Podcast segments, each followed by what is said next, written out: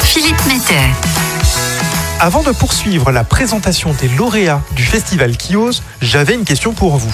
Avez-vous suivi la reprise de la série Dexter, appelée Dexter New Blood? Il s'agit d'un revival d'une série télévisée américaine mettant en scène un expert en médecine légale qui, en réalité, est un psychopathe.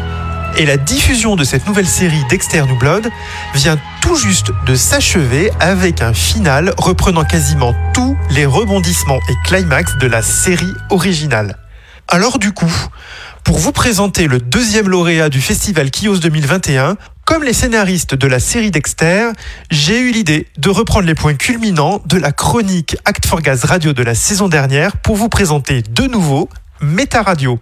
Lors du confinement en mars 2020, Baptiste, qui est chargé de communication au sein de la région GRDF Centre-Ouest, s'est retrouvé, comme beaucoup d'entre nous, enfermé chez lui avec sa famille. Il a profité de ce temps de réflexion pour imaginer, avec sa collègue Magali, une façon innovante de communiquer sur la méthanisation qu'il avait apportée auprès des agriculteurs. Avant le confinement, il rencontrait des futurs porteurs de projets de sites de méthanisation pour leur donner des informations concernant ce gaz renouvelable. Les avantages, les inconvénients, ce qu'il faut penser à préparer avant, les sources de financement ou encore les retours d'expérience d'autres agriculteurs méthaniseurs. Toutes ces informations étaient disponibles en format papier.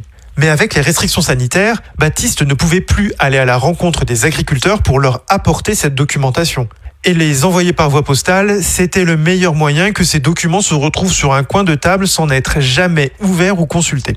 Il a donc profité de cette période de confinement pour imaginer un nouveau format. Mais bon voilà, dans un appartement nantais, en famille, avec les bruits d'enfants, ce n'était vraiment pas facile de se concentrer. Il a donc pris ses écouteurs et lancé un podcast pour débuter sa réflexion. Et voilà, il s'est alors dit, et si nous proposions aux agriculteurs d'expliquer ces brochures en format audio? Et nous pourrions imaginer une série de podcasts de 20 minutes avec un invité par épisode qui présente un sujet particulier sur la méthanisation.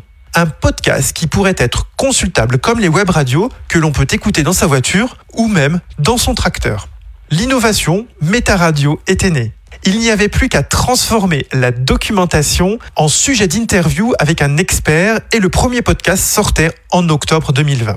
Aujourd'hui, cette innovation de Magali et de Baptiste de la région GRDF Centre-Ouest comptabilise près d'une vingtaine d'épisodes et propose déjà plusieurs sujets différents. Les porteurs de projets premières cibles de ce podcast bénéficient d'informations complémentaires aux documentations officielles et administratives.